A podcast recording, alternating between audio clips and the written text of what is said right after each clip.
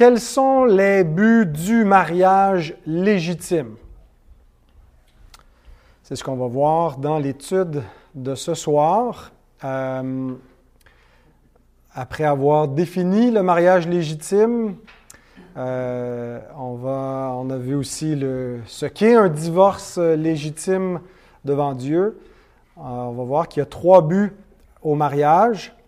Euh, jusqu'à présent, notre, notre confession de foi se base surtout sur la Genèse, qui établit clairement le, fondement du mariage. Donc, c'est là où on, tire les, principes pour définir ce qu'est un mariage légitime, qu'est-ce qui constitue euh, un, mariage.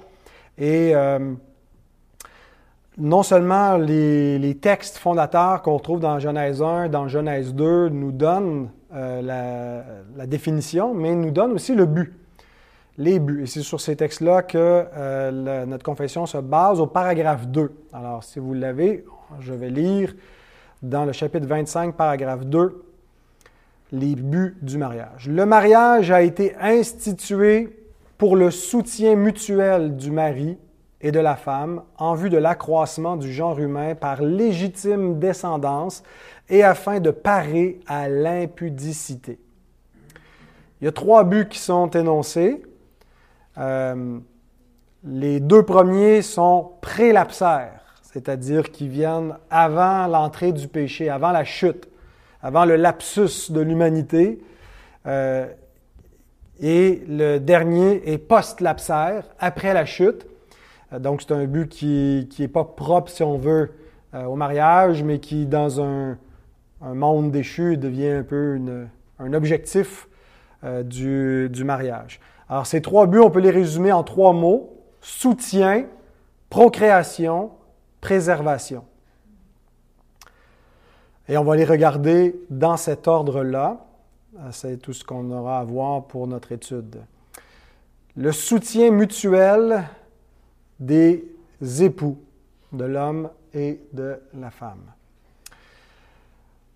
On a dit qu'avec euh, l'avènement de la réforme, le mariage aussi a été réformé et qu'on euh, a vu un changement de paradigme où on ne voyait plus le mariage comme un sacrement de l'Église, mais comme une ordonnance créationnelle. Donc le mariage, ce n'est pas comme un, rituel qui va nous communiquer une grâce euh, divine parce que il y a entre Christ et l'Église un mariage divin et puis quand on se marie, ben, on, reçoit par le sacrement du mariage la grâce de Dieu.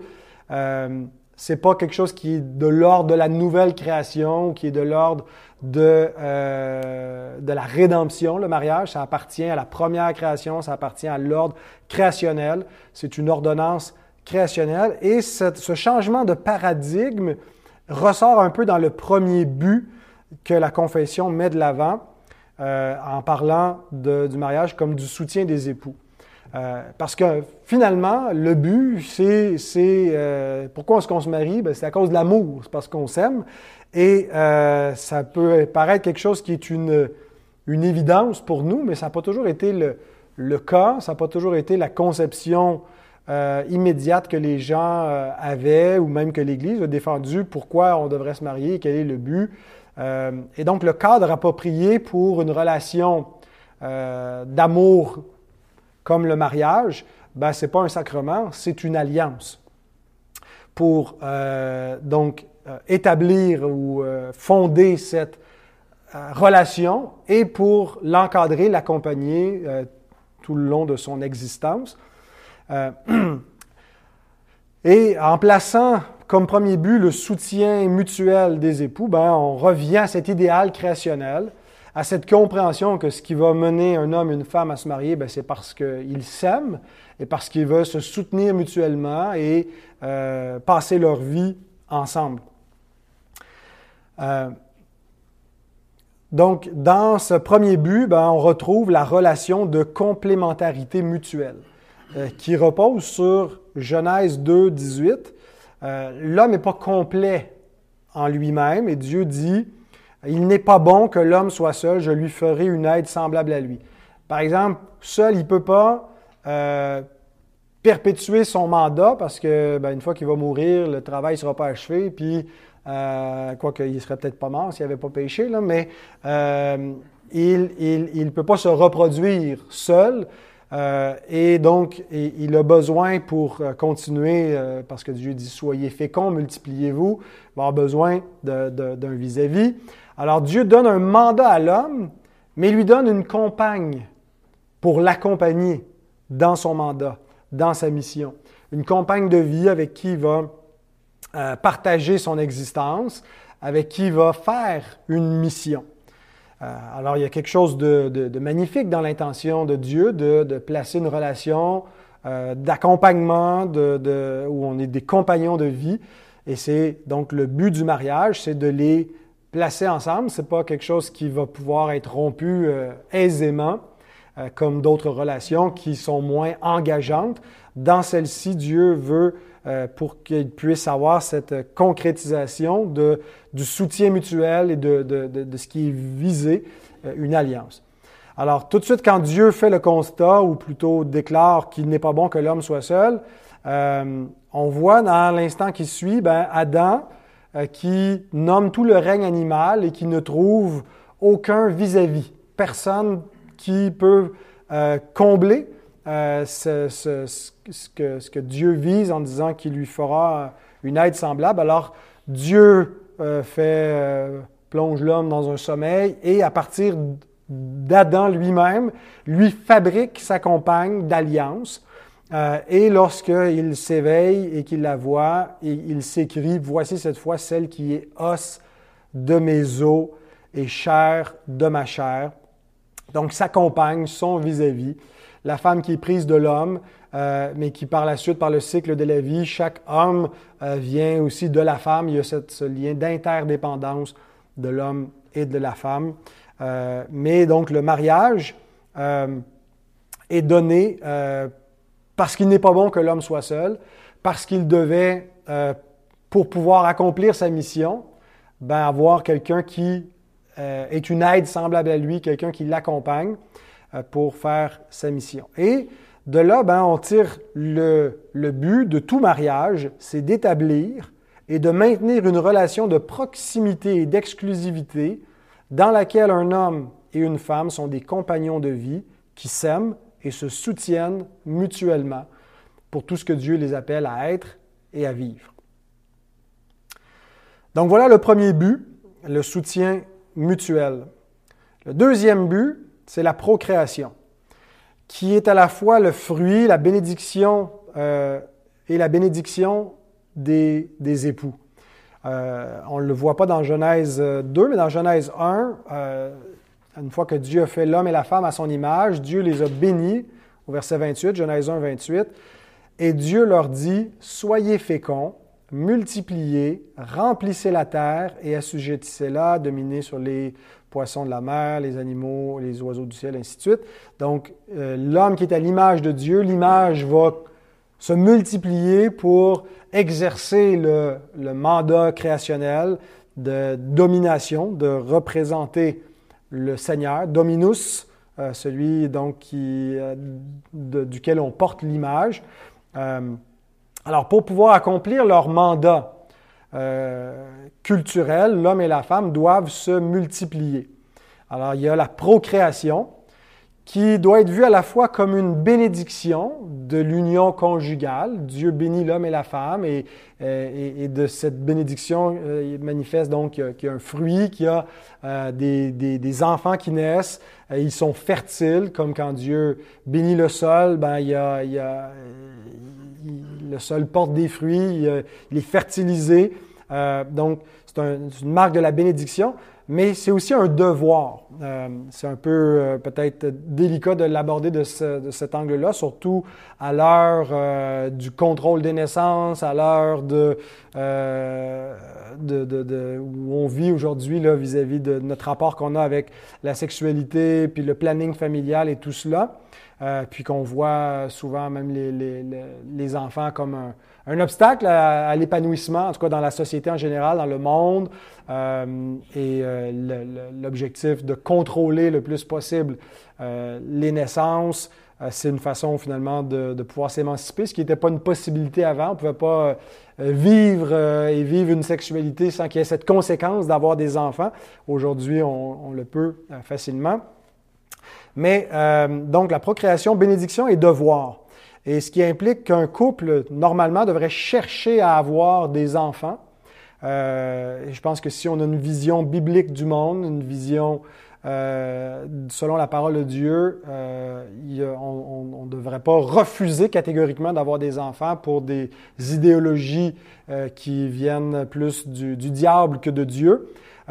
si on peut pas en avoir, ben, on peut en avoir d'autres façons par, par l'adoption, mais je pense qu'on devrait donc normalement chercher à ce que notre alliance produise des enfants et que les enfants qu'on cherche à avoir, et, c'est la norme, doivent euh, arriver dans le cadre de l'alliance du mariage.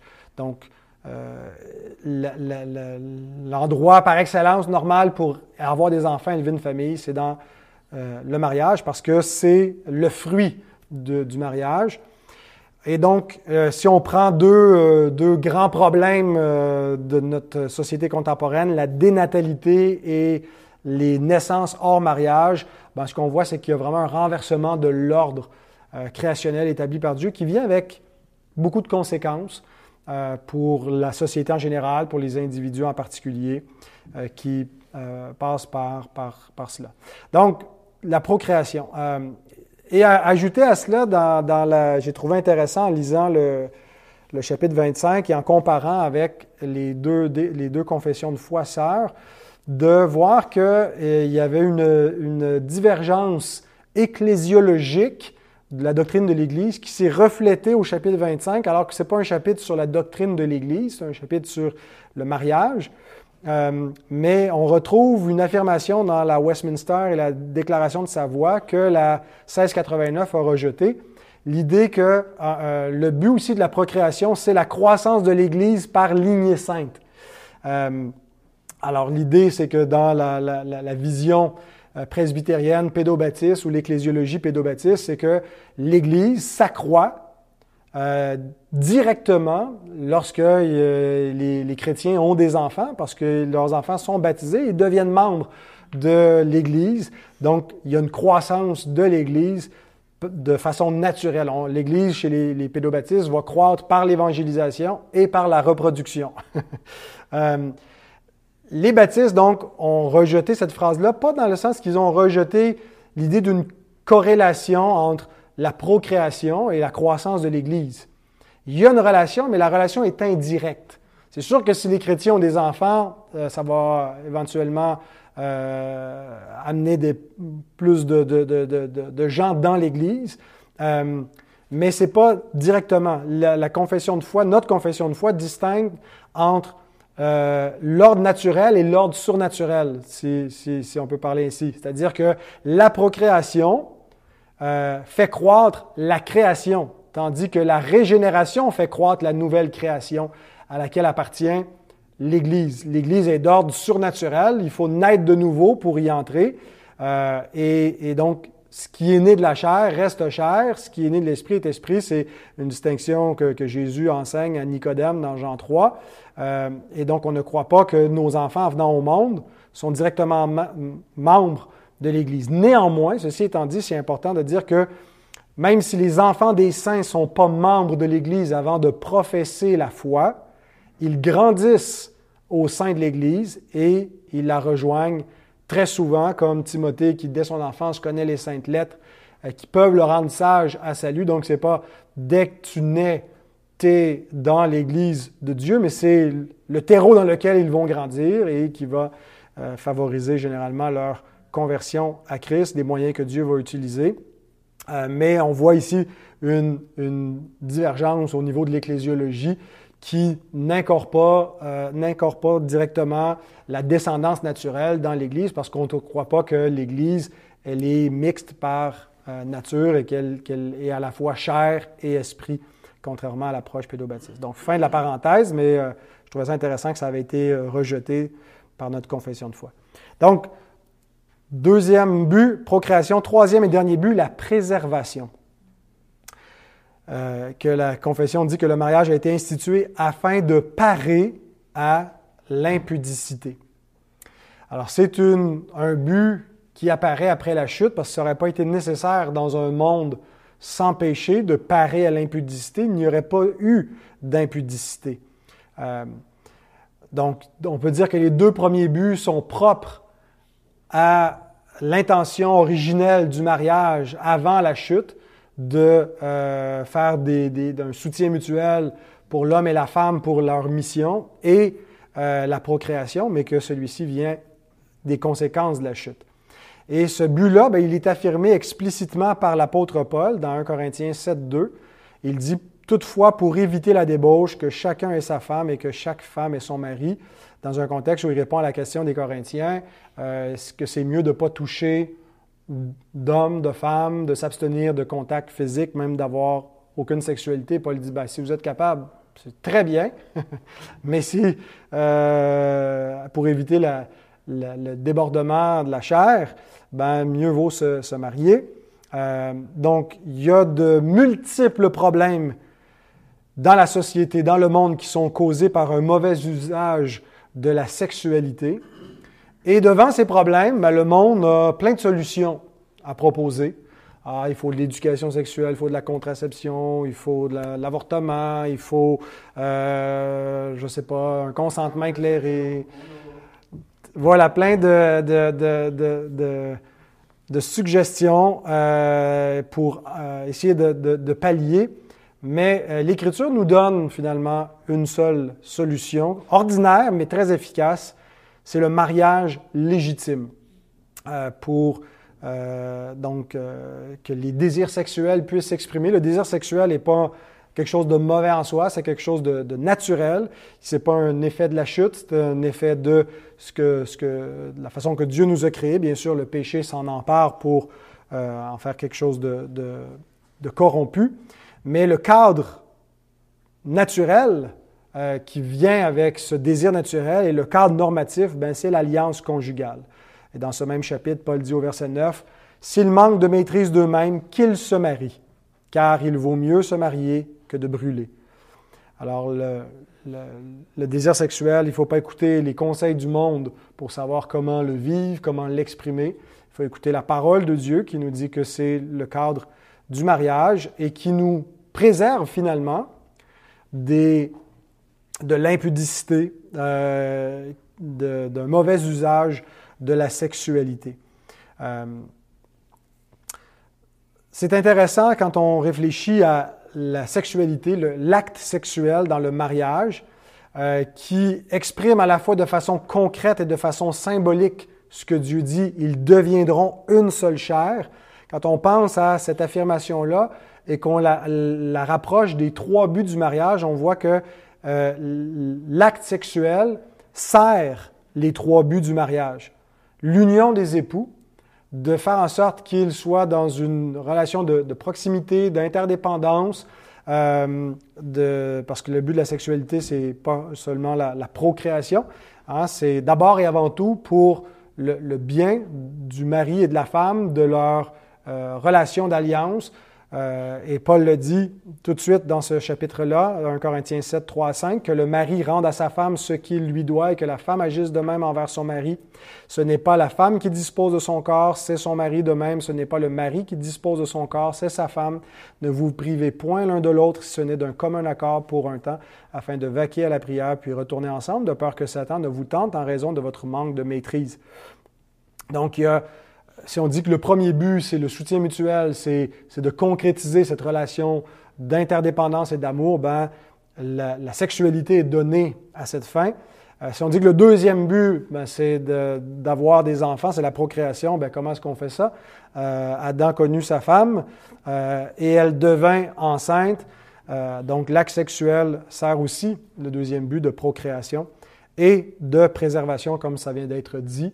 De, de, nous aider dans nos désirs pour éviter qu'ils soient assouvis d'une façon qui déplaît à Dieu et qui finit par être un délétère pour, pour notre santé spirituelle ou engendrer des conséquences euh, de toutes sortes de nature. Donc, euh, voilà pour les buts, euh, le triple but du mariage et comment la sexualité entre en ligne de compte dans chacun de ces buts.